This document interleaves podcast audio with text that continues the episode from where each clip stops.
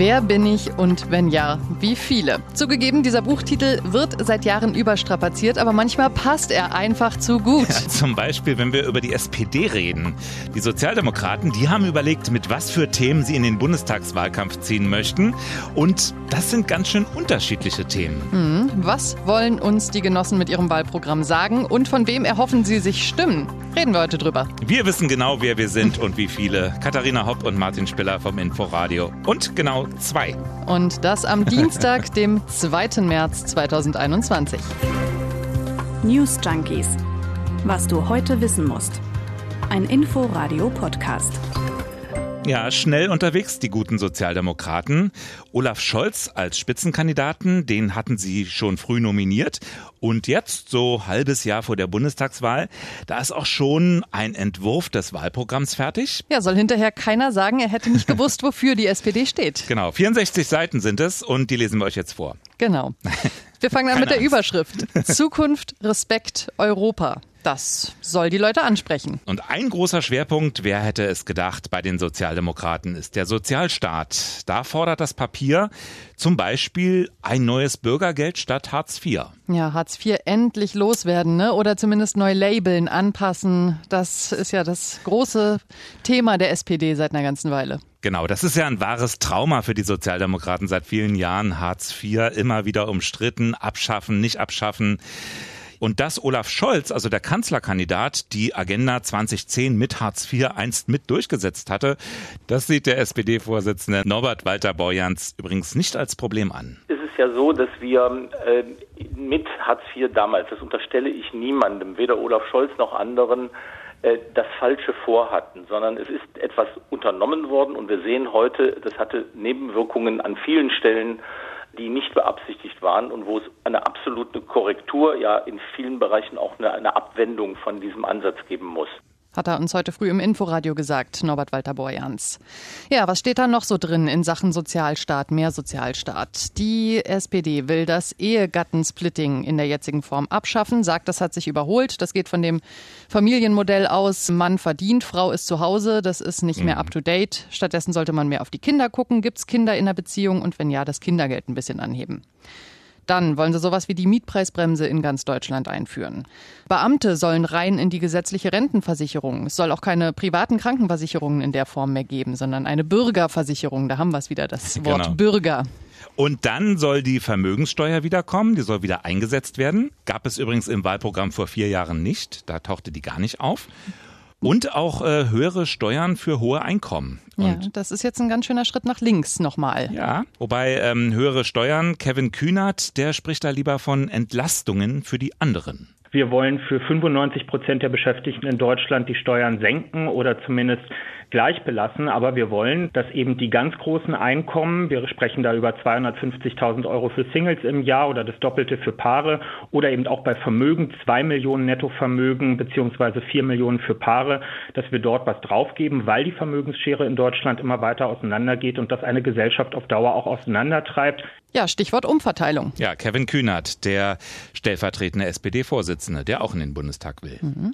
Das ist ja jetzt alles, du hast es gesagt, nicht ganz neu. Auch die Nummer mit dem Ehegattensplitting ist nicht so wahnsinnig neu, aber muss ja auch nicht immer alles neu sein. Nee, kann aber. Denn es gibt doch einiges anders diesmal, nämlich überraschend viele grüne Akzente. Also das fällt schon auf. Die SPD, die sieht den Kampf gegen den Klimawandel als ganz, ganz wichtiges Thema laut diesem Programm ähm, neben Digitalisierung, Gesundheit, Mobilität Ziel soll es sein, ein Deutschland, das im Jahr 2050 klimaneutral ist. Mhm. Und da haben sich die alten Sozialdemokraten aber wirklich mächtig bewegt. Also das ganze Thema Klimaschutz, ja. das war im Wahlprogramm vor vier Jahren wirklich noch unter ferner Liefen. Mhm. Diesmal sind es ganz viele kleine Schritte, also mehr Tempo beim Ausbau der Stromnetze, Wasserstoffleitungen, Ladesäulen für Elektroautos. Dann sollen alle geeigneten Dächer von öffentlichen Gebäuden und gewerblichen Neubauten, die sollen eine Solaranlage aufs Dach bekommen. Klingt alles gut. Ja, und dann ist da das Tempolimit auf Autobahnen. Das große Streitthema. Da haben sich natürlich seit gestern jetzt alle drauf gestürzt. Die SPD fordert Tempo 130. Das alte grüne Thema, so wie ich es zumindest abgespeichert habe. Ja, und warum hat sie es dann nicht längst eingeführt, ne? Also wenn sie das dann unbedingt will. In den Jahren 1998 bis 2005, da hatten wir eine rot-grüne Koalition unter Gerhard Schröder. Knappe sieben Jahre Zeit, nichts ist passiert. Oder in den vergangenen Jahren, 2019, da gab es doch diesen Antrag im Bundestag. Ja, 2020 gab es nochmal einen. Immer, ich habe das Gefühl, im Moment äh, reichen ja. die Grünen jedes Jahr einen Antrag ein, aber die SPD stimmt mit dem Koalitionspartner genau. dagegen. Kevin Kühnert verweist eben, du sagst Koalitionspartner, auf Absprachen, an die man sich hätte halten wollen. Man habe deshalb gegen eigene Überzeugung abgestimmt. Tempolimit 130 ist seit einigen Jahren schon Beschlusslage der SPD. Wir wollen das durchsetzen. Ich sage aber auch klar dazu, es ist jetzt nicht die wichtigste und auch nicht die zweitwichtigste Forderung in unserem Programm. Ähm, es ist durchaus äh, relevant für die Eindämmung von Verkehrsunfällen und gerade auch Todesfällen äh, in unserer Gesellschaft und sicherlich auch ein geringer Beitrag zum Klimaschutz. Aber da haben wir deutlich größere und wichtigere Maßnahmen, gerade auch im Bereich der Energiewende im Programm durchaus relevant. Also jetzt spielt er das schon wieder so ein bisschen ja, runter. Ne? Also total. wir haben das da zwar stehen, aber bitte stürzt euch doch nicht so da drauf. Das ähm, war doch klar, dass sich da alle drauf stürzen. Es klingt irgendwie so, als ist das von vornherein Verhandlungsmasse. Ne? Also gut, ein Wahlprogramm und auch ein Entwurf für ein Wahlprogramm ist natürlich kein Regierungsprogramm. Da kann man ja erstmal vieles reinschreiben, von dem man weiß, dass es so vielleicht ohnehin nicht kommt. Wir werden sehen. Also ganz kurz, diese Vorschläge, über die wir jetzt sprechen, die müssen ja auch Anfang Mai erstmal noch auf einem Parteitag bestätigt werden. Aber da ist eigentlich von auszugehen, dass sich da nicht mehr so viel tut. Naja, und dann geht's damit auf wie auch immer geartete Wahlkampftour. Aber gerade beim Tempolimit wird's noch spannend. Also ich erinnere mich, 2013 war ebenfalls eine Bundestagswahl. Der SPD-Chef, der hieß damals Sigmar Gabriel und der hat die Einführung eines Tempolimits gefordert, damals sogar Tempo 120 auf Autobahnen. Der SPD-Kanzlerkandidat aber, der hieß Per Steinbrück. Und was macht der? Der weist die Forderung zurück. Die Diskussion sei nicht sinnvoll. Okay. Die Frage, ob Olaf Scholz für so etwas mehr zu haben ist als Per Steinbrück oder also was die SPD ja dieses Mal ganz klar versucht, indem sie den Scholz so früh aufgestellt hat und indem sie jetzt das Programm so früh rausbringt, ist ja zu signalisieren, hey, passt mal auf, wir sind uns einig. Mhm. Diese Reibereien, dieses sich selbst zerstören, wie es ja dann auch mit Martin Schulz passiert ist, das, das soll es diesmal nicht geben. Also, wenn jetzt ein Kevin Kühnert das Tempolimit quasi schon wieder so ein bisschen klein redet, dann dürfte Sind zumindest ein Olaf Scholz nicht weitergehen. Sind wir gespannt, ob der sich irgendwann davon ganz distanziert, wenn es populistisch wird. Also, ich denke mal an die Grünen mit dem Veggie Day oder dem Benzinpreis. Die Forderungen waren dann doch schnell einkassiert vor der Wahl noch. Jetzt gibt es ja durchaus bedeutende Namen in der SPD, die bei dem Thema so ein bisschen eine andere Linie fahren. Zum. Beispiel unsere Berliner SPD-Chefin Franziska Giffey. Ja, die hat ja schon vor ihrem Amtsantritt, also als SPD-Vorsitzende, die Grünen heftig kritisiert die hatte gesagt, eine autofreie Innenstadt ist wirklichkeitsfremd. Viele Menschen seien ja auf das Auto angewiesen. Ja, auch so eine City-Maut ist ja, total nein, ungerecht. Nein, nein. Ne? Rollstuhlfahrerinnen, Menschen mit pflegebedürftigen Angehörigen, denen kannst du das ja nicht zumuten. Nein. Sowas sagt sie dann, sie wird ja von der SPD in Neukölln aufgestellt für die Abgeordnetenhauswahl, ne? Und sowas sagt sie dann natürlich lieber in Rudow und nicht in der Weserstraße. City-Maut, muss man dazu sagen, es ist so eine Gebühr für das Befahren der Innenstadt, gibt es in anderen Städten längst.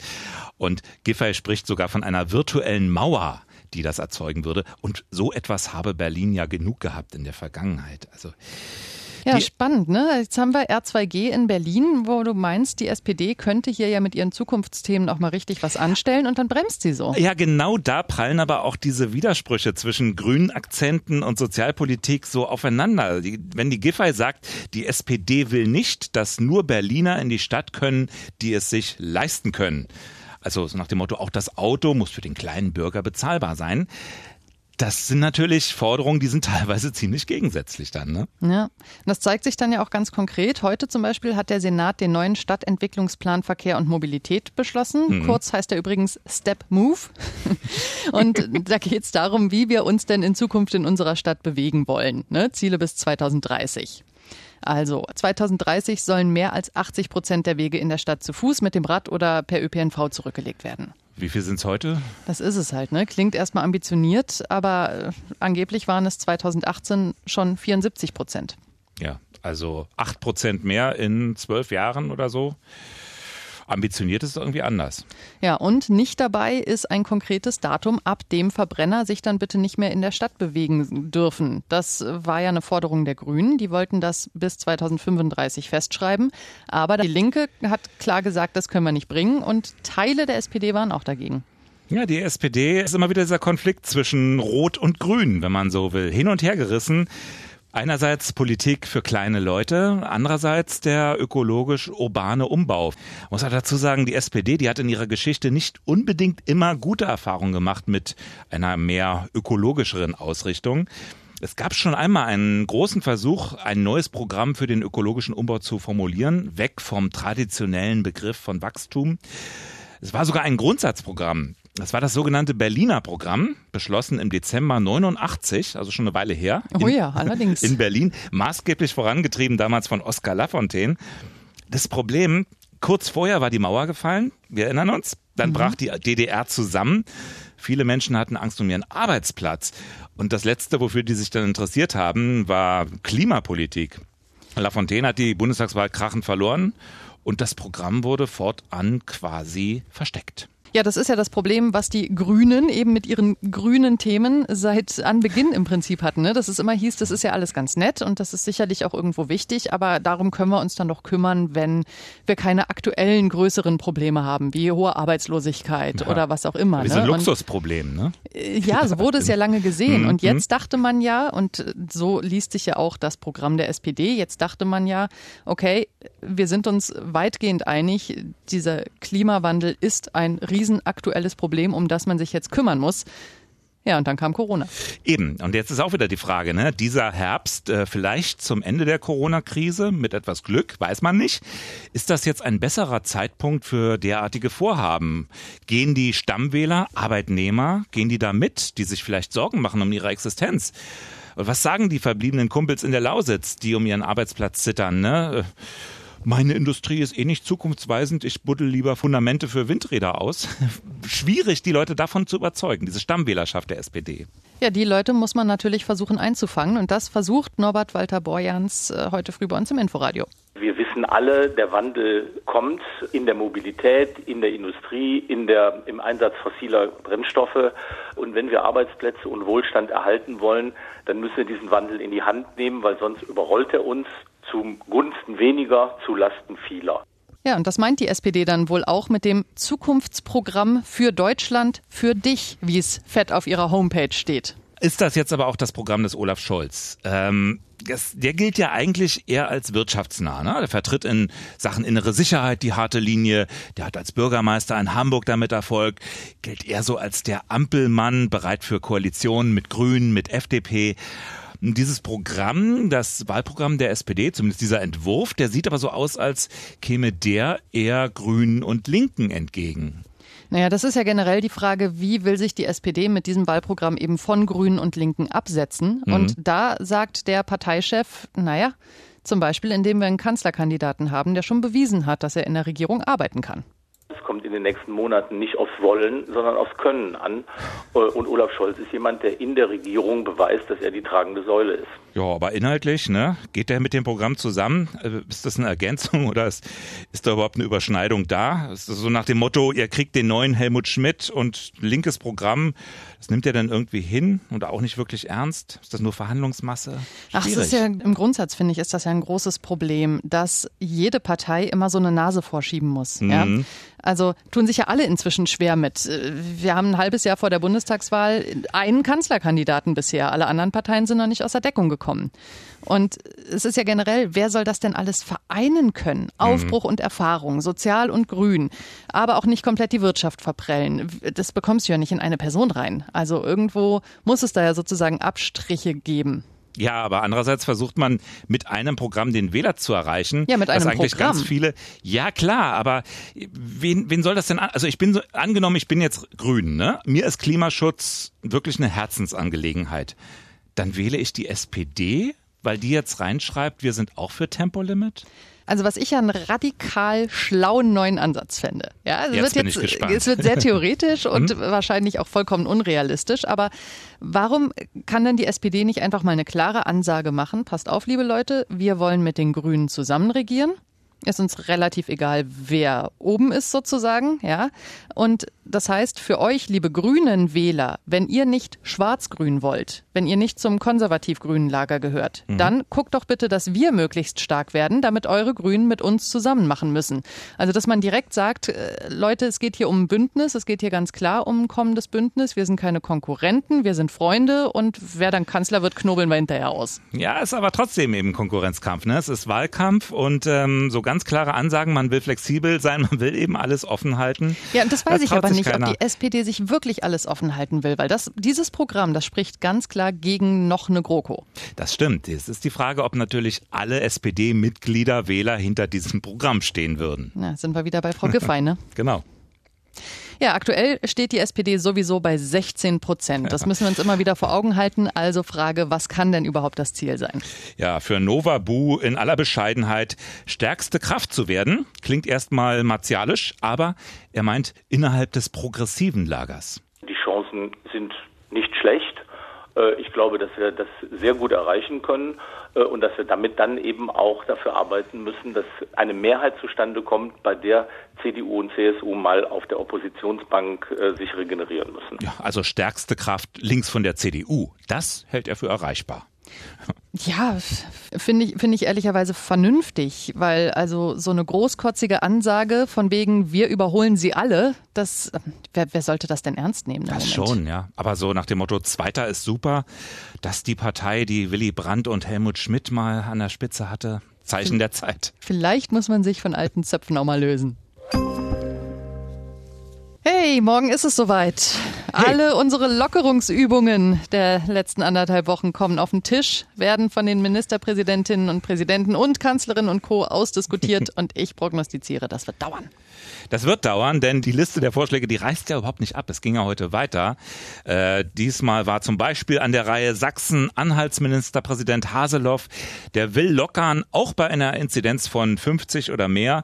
Begründung weniger medizinisch als vielmehr politisch. Die Menschen seien nach dem Lockdown erschöpft, sagt Haseloff. Dem widerspricht nun wiederum der Bundesverband der deutschen Amtsärzte, die Vorsitzende Ute Teichert in der Rheinischen Post.